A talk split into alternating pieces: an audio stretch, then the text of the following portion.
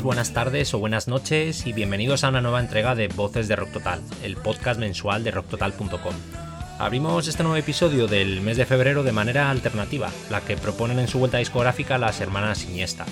Las cántabras Marina y Teresa regresan con nueva obra homónima, Repion, en donde se han hecho de rogar con una espera de bastantes años mientras ambas seguían en paralelo tocando con otros artistas de la talla de Aiko Jauners en el caso de Teresa y con Mikkel Renchun en el caso de Marina. Experiencia que, como ellas mismas cuentan, les ha servido para crecer en lo musical. Es una parte de un encuentro en el que hablamos de música, pero también de Cantabria, de gustos y de relaciones laborales y familiares, como es tener un grupo siendo hermanas. Vamos con ellas.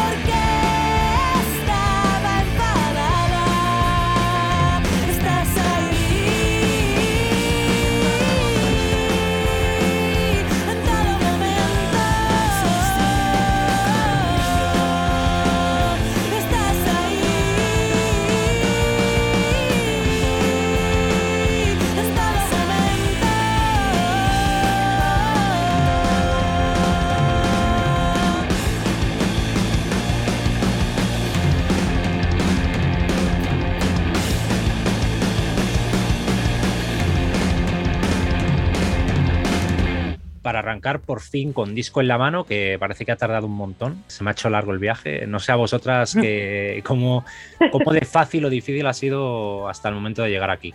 Pues no ha sido, tampoco diría que ha sido fácil, la verdad. O sea, ahora estamos muy contentas y todo lo que... No ha sido nada fácil. No, no ha sido nada fácil.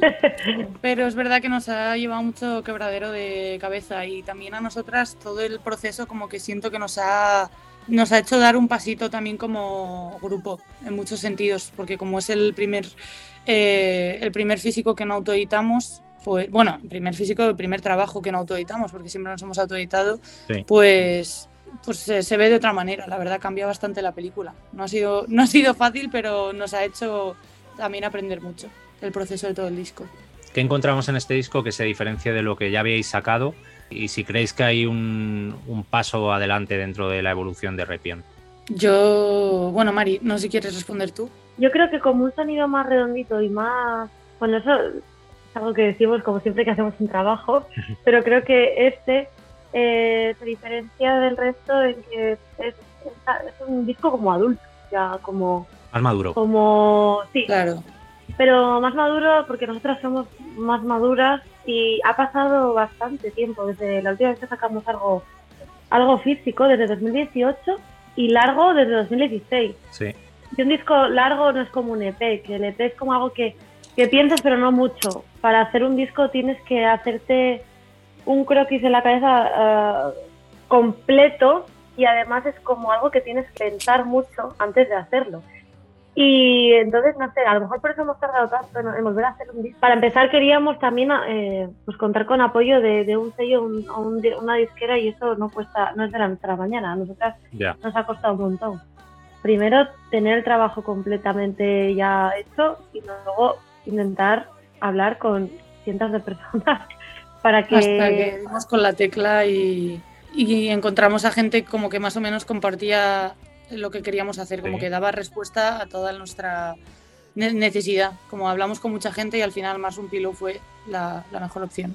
Y aparte que eh, el hecho de ponerse a, y ponerse a trabajar activamente en la banda no es una cosa que nosotros hagamos diariamente 24/7. Mm. En nuestro caso no es siempre continuado. Tenemos millones de cosas que hacer. Tenemos que trabajar en Madrid para poder pagar el piso. Tenemos, eh, tenemos familia afuera, tenemos más proyectos.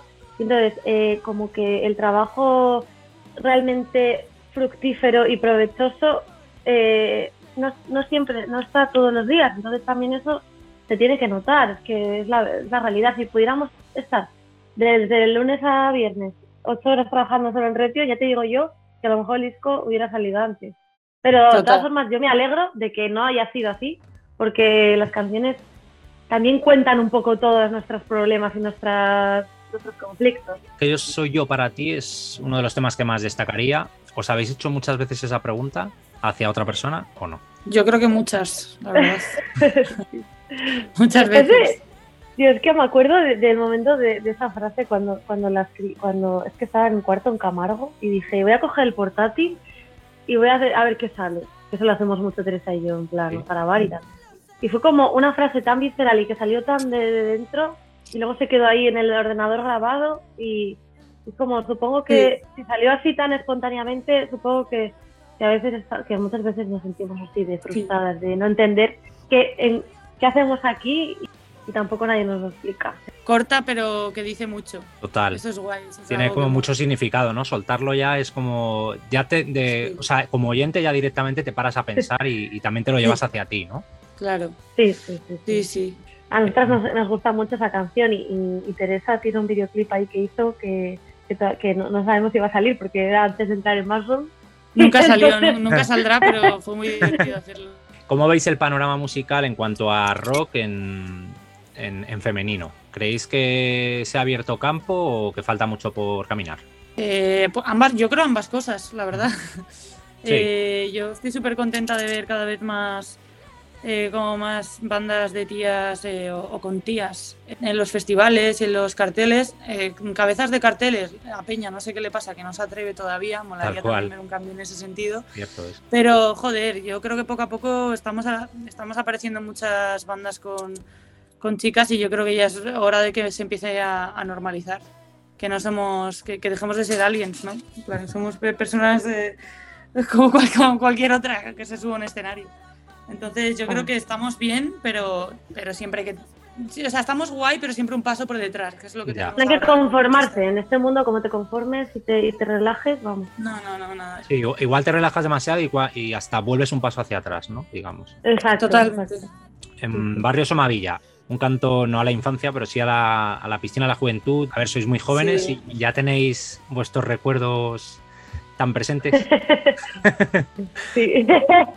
Sí, Yo somos muy nostálgicas, yo creo, ¿no? Y siempre decimos que el salir de Cantabria e irse para Madrid es una cosa que te choca mucho la primera vez y es algo que nos cala mucho y somos muy de la tierruca y, y nos provoca muchos sentimientos pensar en Cantabria y en la infancia. Entonces, de ahí, de ahí que haya no, no una, sino varias canciones en todo, en todo nuestro repertorio creo, que hablan de esto. yo creo, yo creo que también, Tere, yo llevo como cinco años sin tener un verano en Cantabria.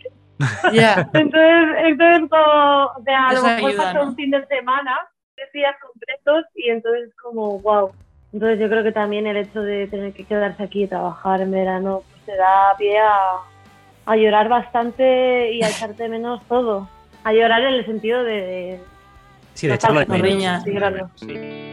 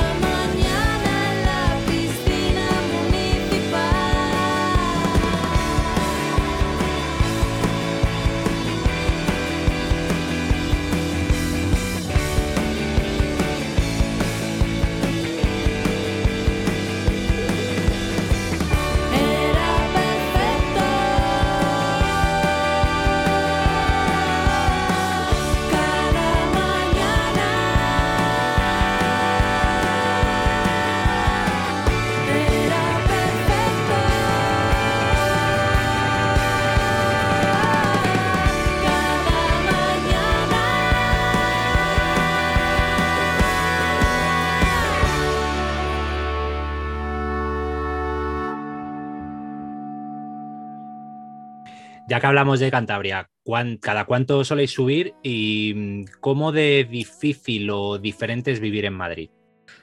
Eh, yo creo que tampoco coincidimos siempre, Marina y yo, en Cantabria, pero como cada dos meses o una cosa así, a mí me gusta ir, sobre Mm. todo pues para, pues para ver a mi familia, a mis abuelos y todo. Claro. Eh, y es muy, totalmente diferente, porque además, claro, con- al llevar tantos años en Madrid, o tantos, para mí son muchos, ocho años, ya eh, inconscientemente relacionas eh, Cantabria con el descanso, con el no trabajar, con mucha menos gente, muchas menos distancias, es, es otro mood completamente, es como eh, desconectar. Sí que es verdad que Madrid nos gusta y por eso estamos aquí, entonces yo también me pasa que cuando estoy dos o ya en verano, que es lo que más estoy, si estoy más de tres semanas ya me empiezo a echar de menos que ocurran cosas, porque es verdad que para, en algunos sentidos, Cantabria pues te permite eso, desconectar, descansar, pero también, también ahora que somos jóvenes, como que a mí me, al final el cuerpo me pide un poco más de, de actividad, ¿sabes? Eh, Cantabria lo veo como un Muy sitio muy tranquilo. tranquilo. Mm. Sí. A mí me pasa, o sea, también te digo, claro, viviendo en Madrid, siendo de Madrid, es como que cuando me voy al norte o a Euskadi o a Cantabria, Asturias, digo, joder, qué bien se está aquí. Pero es verdad que a mí, personalmente, y no sé si es por haber nacido aquí, en cuanto estoy una o dos semanas muy bien en agosto o en julio, me quito el calor, pero como que el cuerpo, lo que tú dices, ¿no? Que me pide otra vez regresar, igual porque ya estás con el ritmo de la gran urbe y es como que te falta algo, no lo sé. Claro. Sí, me da la sensación de que me pierdo algo, que eso también es malo, ¿eh? A la vez, porque es como, joder, a ver, me- pienso en mi cabeza, tía, que no todo pasa en Madrid, quítate ya ese, ese pensamiento que tampoco me gusta encima, pero no puedo evitar. Hoy estaba viendo en redes y bueno, ya lleva un tiempo que mm, parece un poco que la música en directo se está volviendo demasiado clasista. en- me, me refiero, eh, se están vendiendo Golden Rings, entradas VIP, se está como dividiendo mucho al público. Cuando antes es verdad que hace antaño te ibas el primero a un estadio y bueno, pues eh, cogías y corrías 12 horas antes y podías llegar hasta la primera fila. Ahora es como que, que la gente está relegada según el dinero que tenga. ¿Perjudica un poco la imagen de la música también eso o- no? Sí, porque al final hay quien está, a ver, quien está en esos casos, yo creo que hay sobre todo cuando es cuando lo organiza, cuando no lo organiza el artista, Hmm. ¿no? Porque nosotras eh, si O cuando el artista es una bolo, empresa, ¿no? no vamos a ¿Sabes? hacer una, una parte VIP y una parte Claro. VIP, o sea, lo que pasa es que claro, como todo se monetiza, el capitalismo es, es, es abrumador, Hmm. pues entonces todo se, se intenta recaudar como sea y y, Claro. y al final la gente, pues si tiene, hay mucha gente con mucho dinero y si quiere Yo, yo creo que Pagarlo. lo que pasa, o sea, yo creo que estas situaciones pasan con artistas que son empresas, que es lo que estaba diciendo. Que eso pasa Ajá. pues cuando eres tan grande que has generado pues una empresa, digamos. eres una marca ya. Entonces, eso, Claro. no, es lo que tú dices, no, no dejas de ser una marca. Entonces, claro, obviamente me parece mal, pero igual que me parece mal cualquier otro negocio o movimiento del dinero, que, que o bueno, que todos, ¿no?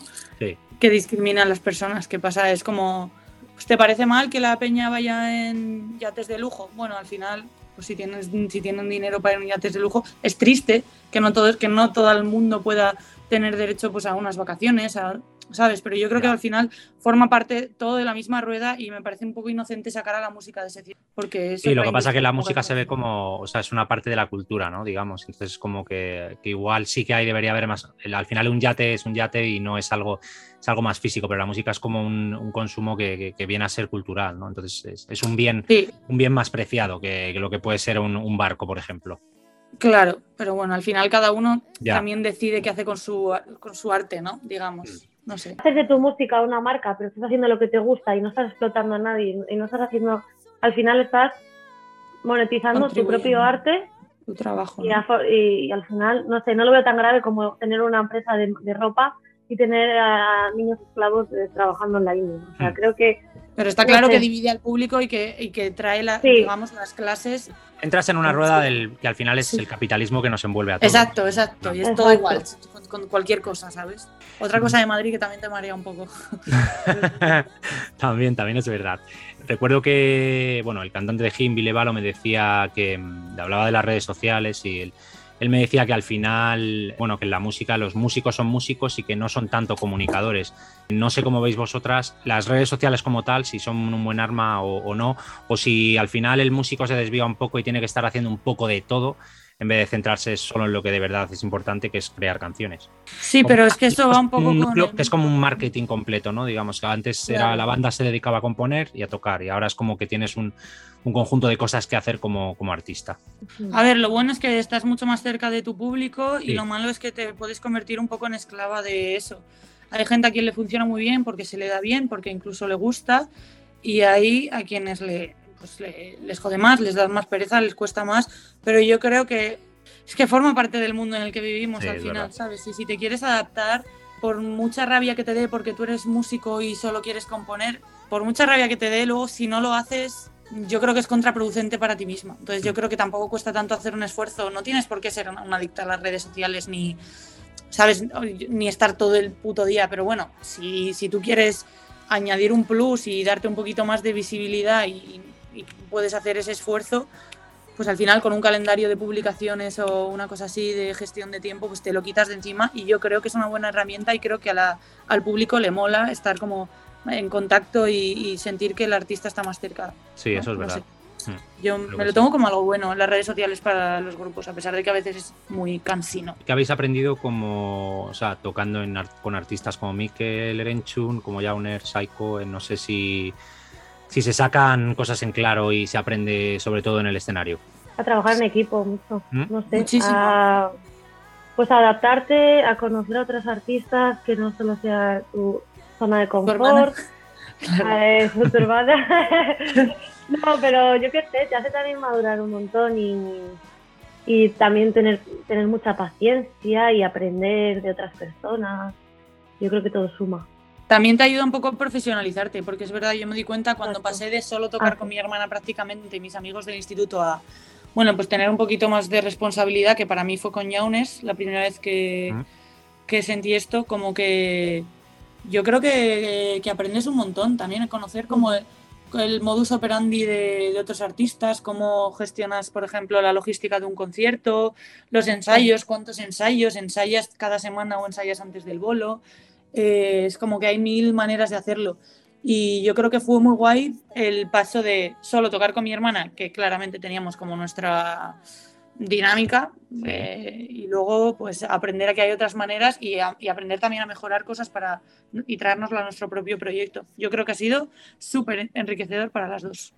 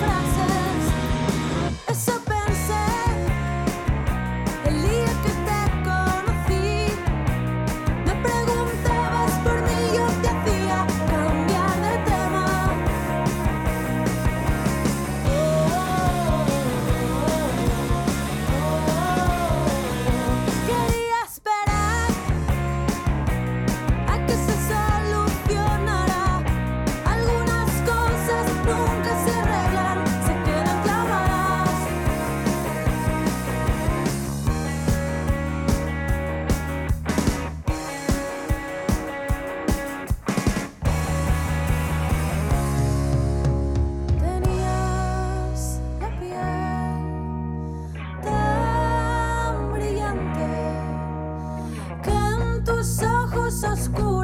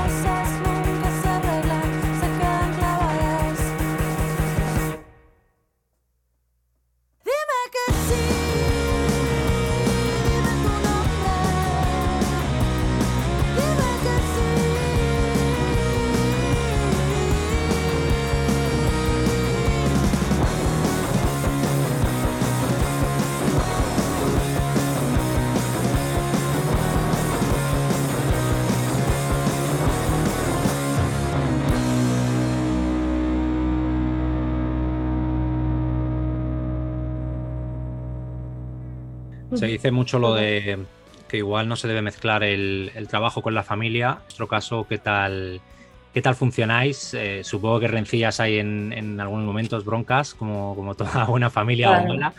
Pero, ¿qué tal se lleva? Pues tiene cosas buenas y cosas malas. O sea, cosas buenas, tenemos una compenetración musical brutal y a nivel de voces también. Siempre una sabe en qué vuelta va a acabar la otra y tocar juntas es súper intuitivo. Muchas veces nos damos cuenta de que no estamos pensando y estamos tocando lo mismo, ¿no? Ujú. Y luego pues, eh, tiene el problema de la confianza, que no hay ningún tipo de filtro, no hay límites porque somos hermanas, hemos vivido juntas hasta los mm, 18 años Sí. y, y somos hermanas. Entonces, cuando no hay ningún filtro, pues hay veces que... Pero que- estamos trabajando mucho para, para que... O sea, Claro. yo lo estoy viendo cada vez.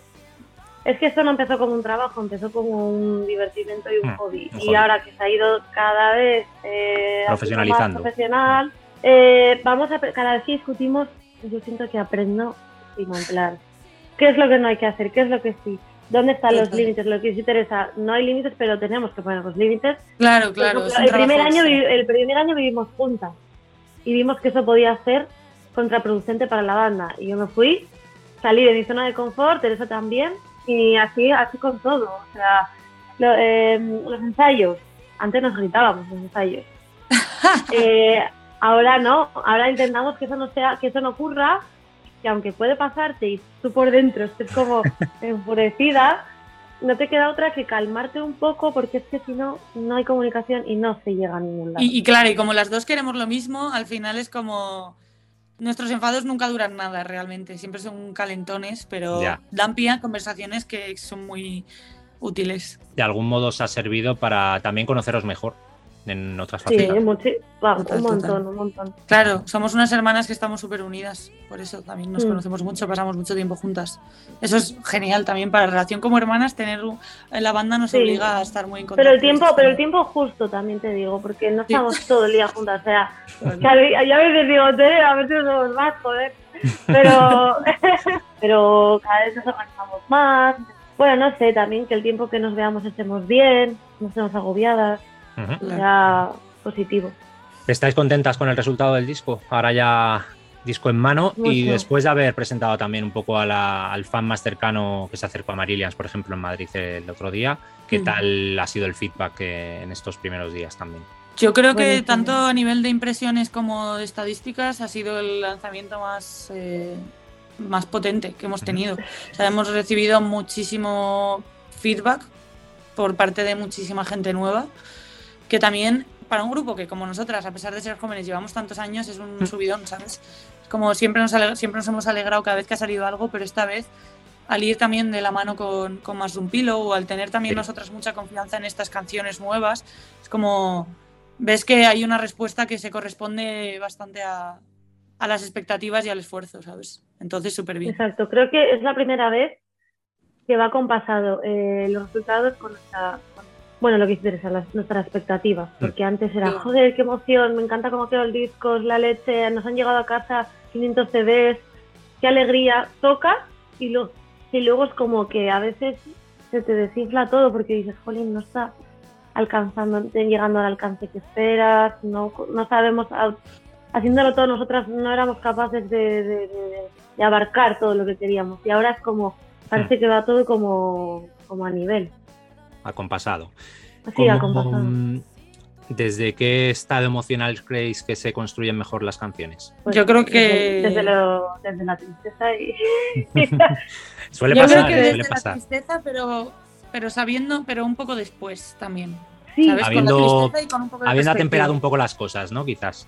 exacto, Sí, con la sí. tristeza, pero eso es que lo que interesa, habiendo, habiendo madurado un poco la- esa, esa tristeza y luego es una mezcla de tristeza y alegría porque tienes ganas de escribir. Cuando estás realmente triste, triste, triste, no, no te apetece hacer nada. Claro. Y ya cuando empiezas a ver un poco hacia atrás y a, y a escuchar una canción y que te recuerdas ese momento triste, pero en, real- en realidad puedes llorar, pero es una mezcla de, de tristeza y alegría, pues ahí es cuando yo creo que cuando confluyen esas dos.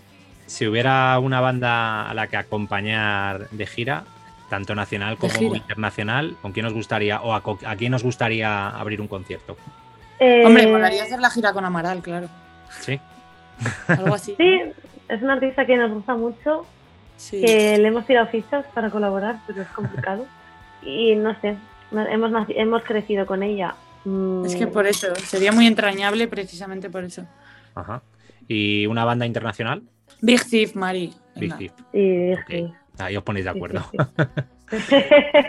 Sí, sí, sí, Además total. parecen como muy tranquis, ¿no? Para girar y eso. Como Sí. que no la No. Ah, son tranquilos de personalidad. De- Sí. Claro, yo creo que sí. Componen en el bosque ahí. Pues para ir cerrando, siempre acabo igual. Mm, me tenéis que decir una película, una serie, un libro y un disco. Os podéis dividir dos y dos si queréis, o igual hasta tenéis algo en común también en eso. Yo puedo decir Eh, de libro, el de Panza de Burro, que es un libro que ha tenido un mogollón de.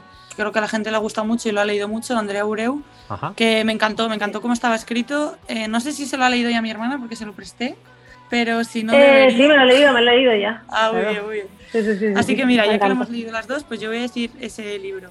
A mí me gusta también mucho el de, lo tengo aquí al lado, Liz Tomkins, que me lo regaló mi hermana, No siento nada, que es un cómic muy guay de una filósofa muy chula, Muy chulo.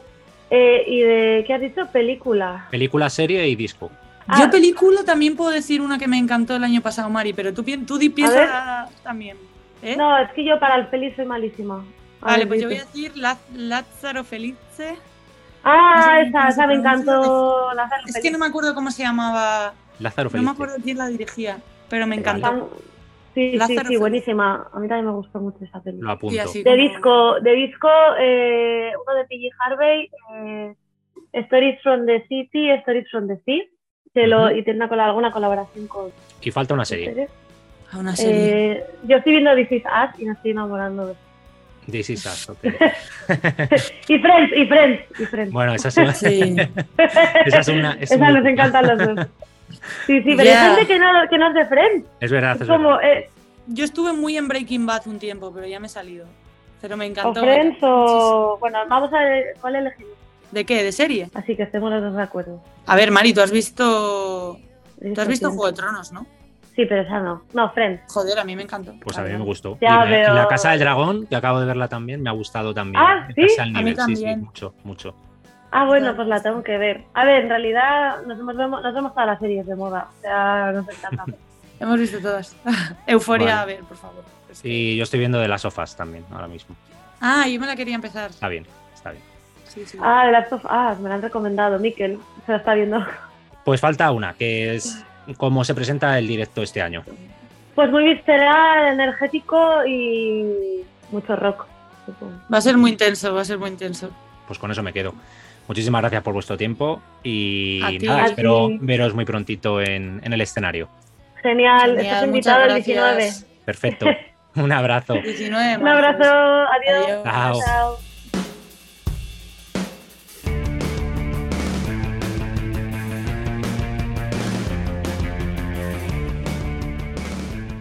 Pues así llegamos al final del nuevo episodio de Voces de Rock Total con la frescura y sinceridad de Repion y emplazándos a escucharnos en el próximo programa. Como siempre puedes leernos 365 días del año en rocktotal.com. A la voz y el sonido, como siempre, Miguel Rivera y os espero en el próximo programa. Un saludo.